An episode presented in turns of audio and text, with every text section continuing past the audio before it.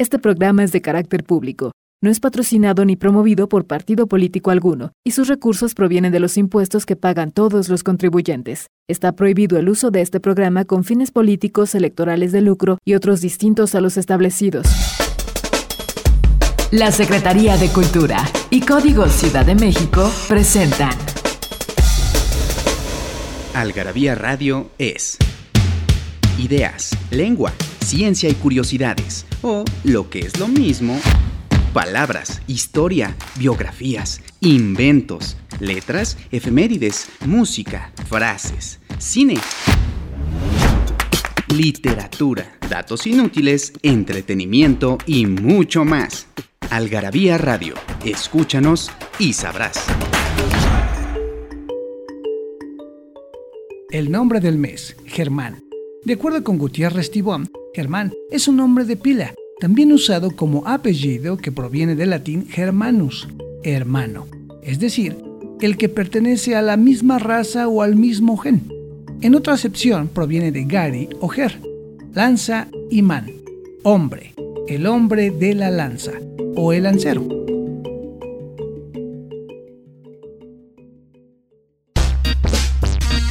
¿No sabes dónde saciar tu algarabía adicción?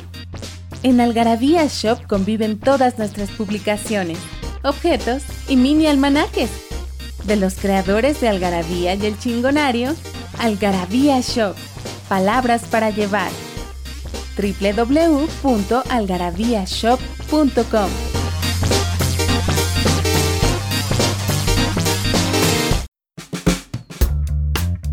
¿Se acuerdan amigos de Algarabía que hace, uy, ya son como cinco años o cuatro años? Hicimos un especial de Alemania con unos eh, personajes icónicos en la portada, una portada de Sergio Neri y eh, hablamos de 50 escritores esenciales de la lengua germana, un poco de la economía entre guerras, del pintor Otto Dix, y así una serie de, el que onda con el Hitler se entera. Es una, una edición entrañable y eh, es la número 145. La pueden encontrar en www.algarabía.com. Y para eso, para platicar de esa revista, me encontré, me, eh, gracias a esta posibilidad de hacer los programas vía eh, videollamada, cosa que no hubiera ocurrido o que no hubiéramos podido hacer cuando lo hacíamos en cabina, pues ahora el COVID me dejó hacer el programa con un amigo muy querido que vive en Berlín, ¿verdad? Sí. Enrique G de la G, ese es tu nombre, porque se llama Enrique García, y entonces ya todos los que, que, son, que se apellan García, mejor ya se lo omiten, ¿por qué? No, yo no me lo yo no lo omito desde ahora. Yo lo, eh, lo empecé a omitir cuando estaba en prepa, en los noventas.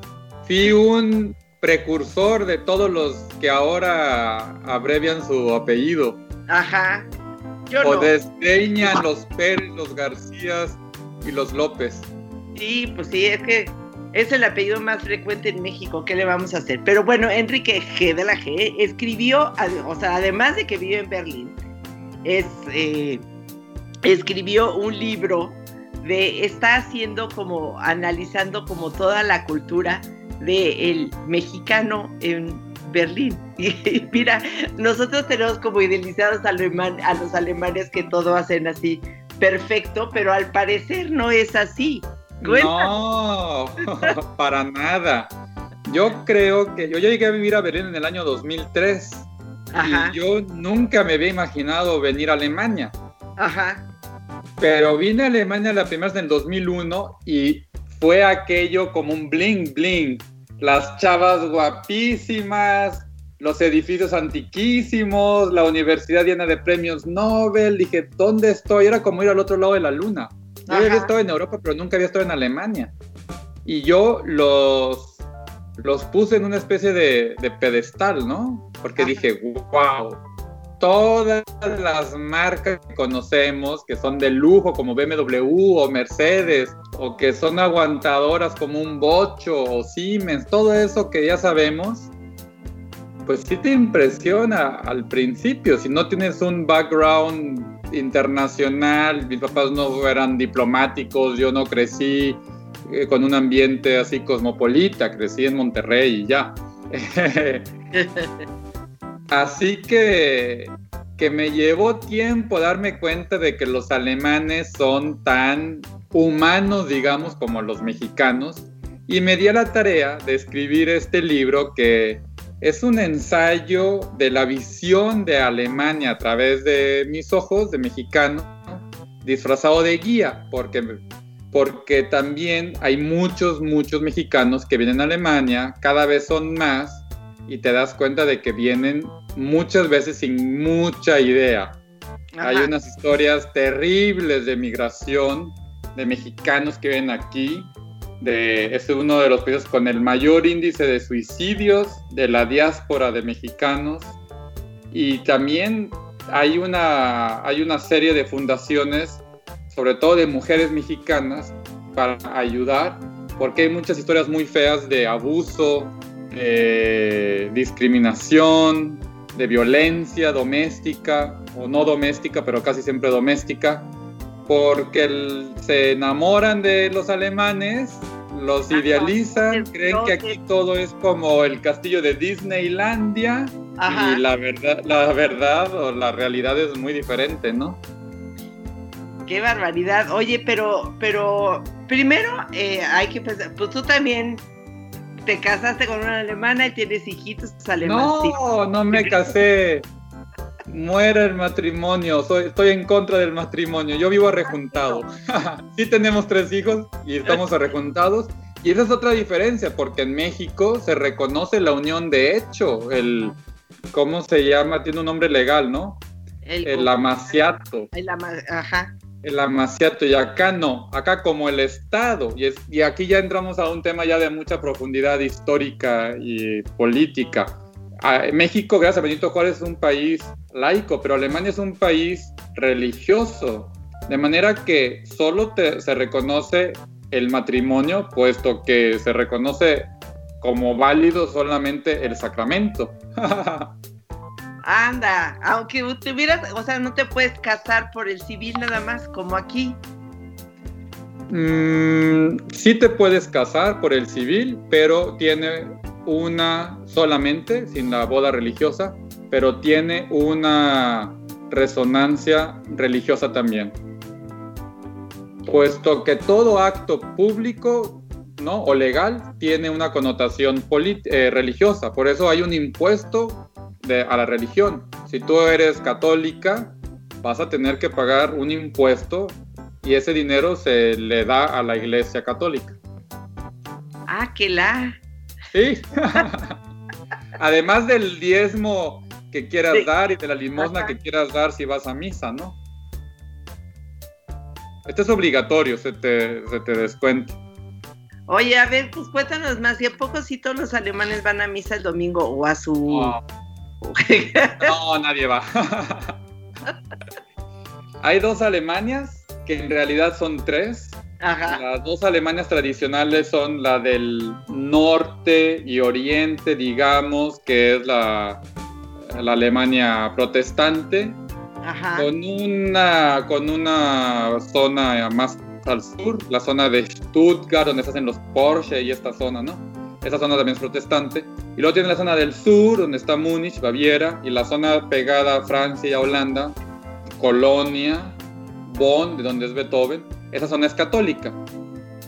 Digamos que más o menos la Alemania durante la Guerra Fría, la Alemania de la zona oriental y la zona corresponde a la Alemania protestante y la zona de la Alemania de la zona aliada corresponde a la zona católica. Sin embargo, el proceso de laicización ha sido rampante desde el Concilio Vaticano II, más fuerte evidentemente en Alemania Oriental por toda la influencia soviética. Así que si había dos Alemanias, ahora yo digo que hay tres, puesto que la, mucha gente ha salido de la iglesia y se reconocen como no creyentes o ateos. Ese es mi caso. Yo no practico, no soy creyente y tuve que ir al ayuntamiento a decir, soy agnóstico, señores, porque cuando llegué nadie me lo explicó, eh, por eso escribí una guía para evitar ese tipo de problemas. Me preguntaron, ¿cuál es su religión, joven? Católico. Ah, pues muy bien. Y me empezaron a quitar dinero todos los meses, ¿no? Porque aquí el impuesto es mensual. Hasta que yo un momento dije, a ver, yo ni, yo ni creo en Dios, yo ni creo en la iglesia, porque le tengo que dar dinero. y ya, pues es que así aquí todo el mundo, ¿qué religión eres?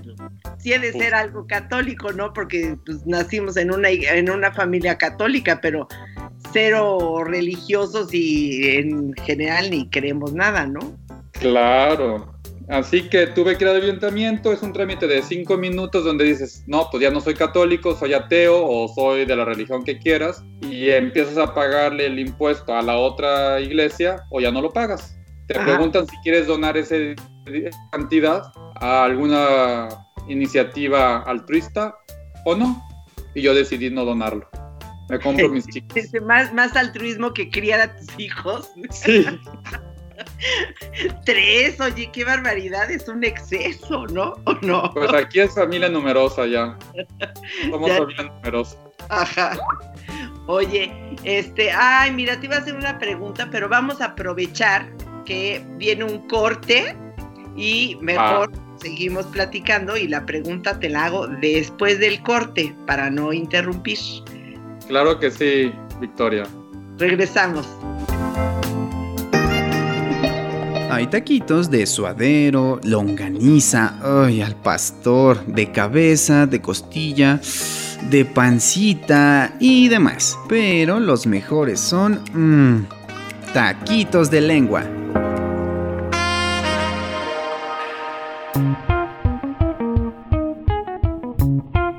La lengua fresca antibélico o antibélica, que se opone a la guerra.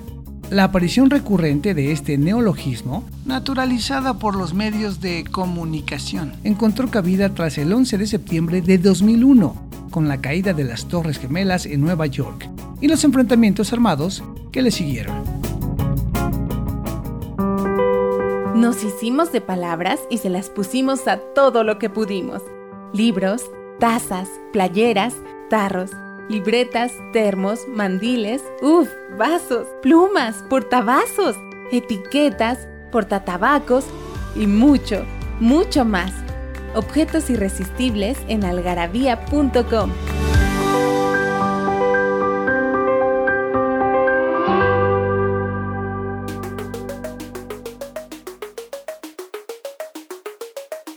pues ya estamos aquí de regreso con Enrique G de la G desde Berlín. Oye, eh, justamente esta, has estado publicando que esta guía está ahorita como en el en primer lugar de ventas ahí en pues que escribiste yo ya la sin estar en Berlín ya la quiero leer a ver ¿de dónde sale, de dónde sale esta necesidad de tener la este o más bien, esta, convertir este ensayo guía en un bestseller. Pues, Oye, si no la has pedido, en este momento se acaba la plática contigo. Qué decepción que no la hayas comprado. No, le he pedido porque estoy haciendo un libro y no he tenido tiempo, pero mira que sí estoy enterada que avanzó, ¿no? De repente pone, está en el lugar 6 y luego está en el lugar 3. Oye, fue la cosa más rara del mundo, porque... Sí, no, fue la cosa más rara. Fíjate, yo escribí esta guía, la, con la, ¿perdón? ¿Cómo es el título? Hola Alemania, Hola Alemania. Y el subtítulo es Mañas, trucos e historias para mexicanos que emigran a Alemania la mejor palabra es mañas y ya con eso, pues por eso es un bestseller. Claro, y por la portada que la diseñé yo. Ah, pues está muy padre. Está padre, tú sí eres diseñadora, yo no, pero bueno, algo, algo aprendí. Oye, y entonces... Pues es, es una historia loquísima, Victoria. Resulta que yo escribí la guía originalmente con intención de hacer una especie de PDF de 70 páginas o algo así. Al final salieron 350 y cuando me di cuenta que tenía un buen libro, hablé con tres editoriales. Esto fue antes de la pandemia. Y, ay, pues sí está interesante, pero pues hay que, nos, nos, lo tienes que dar y a ver si de aquí a un año o dos. Y luego llegó la pandemia, no, pues ya siempre no. No le di el manuscrito a ninguna editorial porque no me latió que tener un libro padre y que te den respuesta dentro de muchos meses. Yo entiendo que así son los tiempos, pero yo tenía prisa por sacarlo. Entonces me olvidé, dije, bueno, pues aunque esté muy padre mi libro, lo voy a sacar yo, porque ya quiero quitarme esto de encima y pasar al siguiente. Empecé a escribir dos libros más. Estoy ahorita escribiendo dos libros más, de hecho. pero lo publiqué en enero Nadie me hizo gran caso, más que tres o cuatro amigos que por hacerme el favor lo compraron. Y, y un día, hace tres semanas, estaba yo aquí viendo, actualizando mi página web y de repente veo que dice bestseller. Acababa de venir la televisión a entrevistarme y la tele, la Deutsche Welle, que es la una de las cadenas públicas, o la cadena pública internacional de Alemania, digamos como la BBC, vino a entrevistarme y también fui a la radio. Y de pronto yo que quería actualizar mi página web veo que dice bestseller y yo, no, pues esto tiene que ser un error. Y, y no lo tomé en serio, sino hasta el día siguiente que volvió a salir el letrerito. Y entonces ya hablé con la editora me dijo, no, pues sí, sí es un bestseller. Y yo, wow. ¿Dónde está mi Porsche? ¿Dónde está mi yate? Mándenmelo. Bueno, pues me emocioné mucho, lo puse en mis redes sociales y, empecé a fijarme cómo iba. Se quedó estancado en el nivel, se quedó estancado, pero le platiqué a un amigo, me dijo, ¡ay! Nivel, o sea, número 4, está en el lugar 4. ¿De Amazon? Y yo, no, hombre, ¿cómo que de Amazon? Del editorial. Es más, ¿en, qué lugar vas en Amazon? Le dije, pues como en el 30 mil. A ver, y volvimos a platicar una semana después y me dijo, ¿cómo va tu bestseller? Riéndose, burlándose de mí. Le dije, pues no sé, ni he checado, vamos a checar. Me meto, seguí en el lugar 4. Y en Amazon, no, pues ha de seguir en el 30 mil, déjame meterme. Me meto y estaba en el lugar 47 por ahí. Y yo, no lo puedo creer top 50 de Amazon. Esto sí es muy, muy, muy grande. Y entonces me puse a seguirlo y bueno, pues sí, está, ha estado en el top 50, eh, tanto de Alemania como de México. Ha estado en el lugar 1. Aquí hay un problema de, que te causa mucha ansiedad y es que Amazon actualiza el ranking cada hora. Entonces, tú puedes estar cada hora dándole refresh pero pues porque no te llegan notificaciones. Entonces, o, o, tú te metes a ver, haciéndole refresh, o no te enteras. Así que dije, bueno, pues voy a estar aquí dándole refresh hasta que vea que llegó al número uno. y un día que le di refresh, ya estaba en el número uno. Sí se ha mantenido en los top 3, top 7, ah, varía, ¿no? Si de pronto tengo una entrevista y lo compran muchas personas al terminar la entrevista, pues sube, digamos, ¿no? Si en dos días no tengo entrevistas, pues baja, porque el otro escritor o autora, si tú entrevistas, entonces por ahí anda, ¿no? Lo importante es que ha estado en el lugar uno en Amazon Alemania, en el número tres en Amazon México, y que en tres semanas se ha mantenido en la lista de bestseller, ¿no? En los primeros lugares. Entonces, pues estoy súper contento. No me ha llegado el Porsche. Oye, pero bueno, cuéntanos más mañas que escribiste allí, a ver si alguien que nos oiga aquí va y se compra su... Lo que más nos gusta a los mexicanos es el lavadero, el chisme. Entonces, cuéntanos cómo balconeas a los alemanes. Pero tenemos en esa revista que yo les cuento, hay un artículo justamente que se llama choque en Berlín o qué raros son los alemanes. Y ahí Pablo Moravito cuenta este, pues justamente de que él vivía, estuvo viviendo allá y le pasaban cosas y justamente que este tiene estos subtítulos de nadie mira los ojos o este qué raros son los alemanes dan lo mejor de sí eh, de perfil de sesgo exactamente como el choque entre un auto y otro auto. Y así que eh, de todo ese es una pequeña un articulito no que se aproxima a eso, pero a ti te salieron 350 páginas. Sí. ¿Qué, más mañas? Cuenta, cuenta el chisme. Pues es que viviendo aquí tantos años ya tengo una cantidad de mañas y de hacks, como dicen, enorme. Ajá. Vamos a corte. Pues sí, y ya nos cuentas el mero chisme después. Órale. de una vez.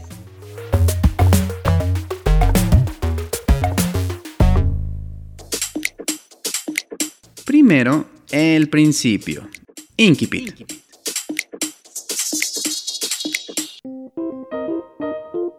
Un edificio gris, achaparrado, de solo 34 plantas.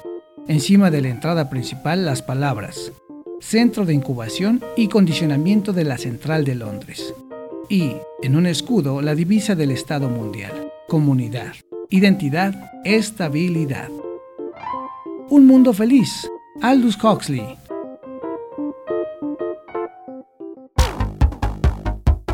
En Algarabía Radio queremos saber lo que piensas. Encuéntranos en Twitter como arroba algarabía y en Facebook e Instagram como revista algarabía.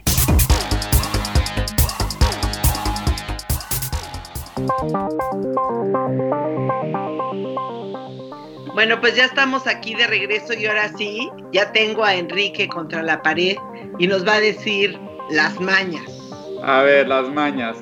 La, una maña que tengo es que, o un truco, digamos, es que en Alemania no existe la onda de las nutriólogas. Así que si te preocupa tu nutrición, hay muy buenos productos orgánicos, etcétera. Pero si necesitas ayuda profesional, porque tienes sobrepeso, porque te preocupa tu, tu apariencia física o porque eres muy deportista, no vas a encontrar aquí realmente una nutrióloga. Hay, hay algunas, ¿cuántas? Tres, cuatro, yo conozco tres, cuatro, cinco nutriólogas mexicanas, pero mi nutrióloga está en México. Entonces todo es por videoconferencia. Así que mantengan una buena relación con su nutrióloga. Nada de que me voy de México sin pagarle y no la vuelvo a ver ah. porque la van a necesitar. Qué mal. Esa es, una. La otra es que, y, y, esto es algo de fondo, es que, y volvemos a la pregunta del principio, no es, no hay que ver a los alemanes hacia arriba y admirarlos, son humanos y tienen cosas buenas y tienen cosas malas y en algunas cosas son mejores que nosotros y en otras cosas son peores que nosotros. Así que yo creo que lo importante aquí es poderte inculturizar para verlos a los ojos, a, ¿cómo se dice? Eh, a la altura, ¿no? A la misma altura. Y no sentirse achicopalado de, ay, pues yo soy, yo soy mexicanito y estos son alemanes y están muy grandotes o lo que sea, ¿no? No, no, no, no hay que hacerse respetar y hay que hacer valer los derechos porque hay historias que a todos nos han pasado o a casi todos nos han pasado pues difíciles, ¿no? No es un país racista, pero hay racistas y hay discriminación como hay en México y en cualquier lugar del mundo porque hay gente idiota en todos lados. Y, y ese es uno de los mensajes que pongo aquí en el libro, es haz valer tus derechos, pero para eso tienes que saber echar ciertas raíces y saberte plantar bien, ¿no? Pasando a cosas menos, menos eh, severas y más divertidas. Eh, otra maña es la del súper. En el súper, tú tienes, en Alemania tienes que llegar rapidísimo, como si fuera una carrera, a la caja la gente te está respirando en la nuca y tienes que llevar eh, tú mismo empacar porque no hay cerillitos las cosas en el súper hay sketches de esto en YouTube, en la tele, etcétera. Entonces le advierto al mexicano que llega cómo es la situación, porque no, nadie lo sabe, nadie te lo explica hasta que no haces el oso y no te sientes súper incómodo porque tienes aquí a 3, 4, 5, casi siempre viejitos alemanes echándote bronca encima de ti. También platico aquí de todos los lugares donde puedes comprar ropa de segunda mano. Me quejo de que no hay una cultura de las reparaciones. Aquí nada de que vamos con el toques para que me arregle la batidora que se descompuso. Nos pasó que se cayó la batidora y había que cambiar. Seguramente era cosa de cambiar una, de arreglar un alambrito. Se tira la basura y se compra una nueva porque los alemanes son perfeccionistas y dicen, ay, la pieza del modelo X2480.000, no sé qué, ya no está en existencia. Dices, bueno, pero este, un mexicano o cualquier persona de, digamos, de un país en vías de desarrollo te lo por 5 pesos. En ah. Alemania no. Yo creo que eso va a cambiar por razones de ecología, pero es muy, muy molesto. Y la, la otra maña que platico, la otra cosa chistosa que cuento es que son las piñatas. Las piñatas en México, bueno, las, cuando yo llegué a Alemania no había piñatas, ahora ya hay, pero son de calidad alemana y la calidad alemana no siempre es lo mejor, porque están tan bien hechas que no las rompes ni, ni a madrazos, literal. En lugar de ser de, de periódico, las hacen de cartón entonces, ¿cuándo vas a romper un cartón con un palo de escoba? Nunca. Lo que termina haciendo, lo que termina pasando es que le, mochas, le despegas, digamos, la cabeza al burrito o una pata o un pico, pero no es que realmente estés rompiendo, estás desmembrando la piñata por las uniones y, y entonces, pues necesitamos que haya más mexicanos que hagan piñatas aquí, siguiendo la buena tradición. Entonces también doy oportunidad de negocio. la otra son los sports bar, ¿no? En México ahí tú quieres ver un partido del fútbol o de béisbol o de lo que sea, te vas hasta en el Sanborns hay teles, ¿no? Acá, no, acá son muy pocos los sport bars, es realmente complicado. Eh, entonces también doy esa oportunidad de negocio. ya los tienes como muy analizaditos y bajo la lupa. Claro, a mí los, yo no me achicopalo, a mí no me impresionan. Eh, si están más güeros o más altos que yo, me da igual, ¿sabes? O sea, hay que. Estoy muy contento de ser mexicano y este con esto quiero terminar porque creo que se nos está acabando el tiempo. Sí, ya sé mucha gente viene queriéndose hacer alemán y cambiarse el apellido y obtener la nacionalidad alemana. Yo no.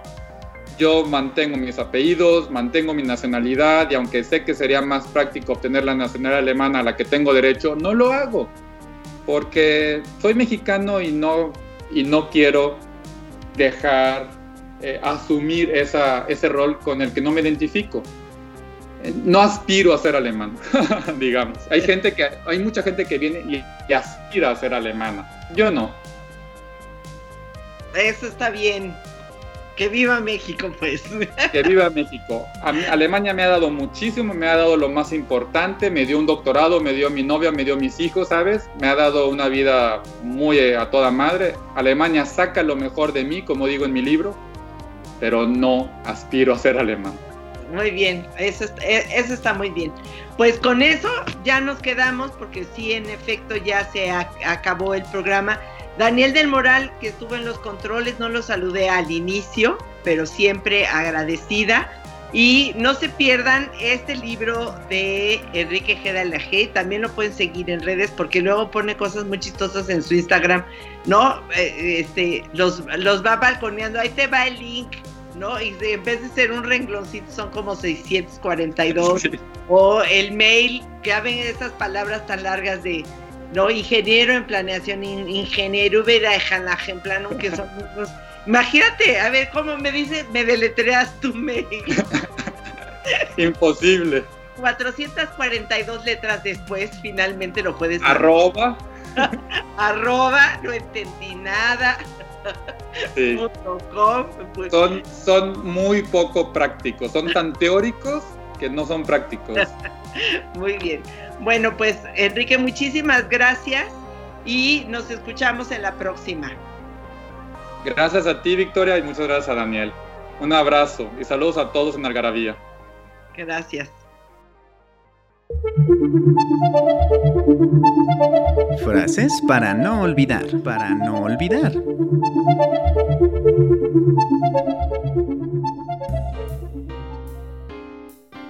Frases de mamá. Esto no es un hotel. Avisas o te quedas en la calle.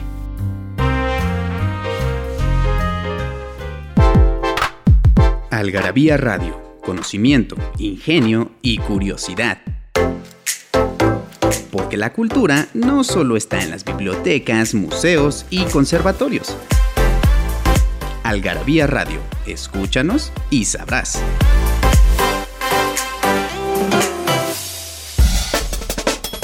La Secretaría de Cultura y Código Ciudad de México presentaron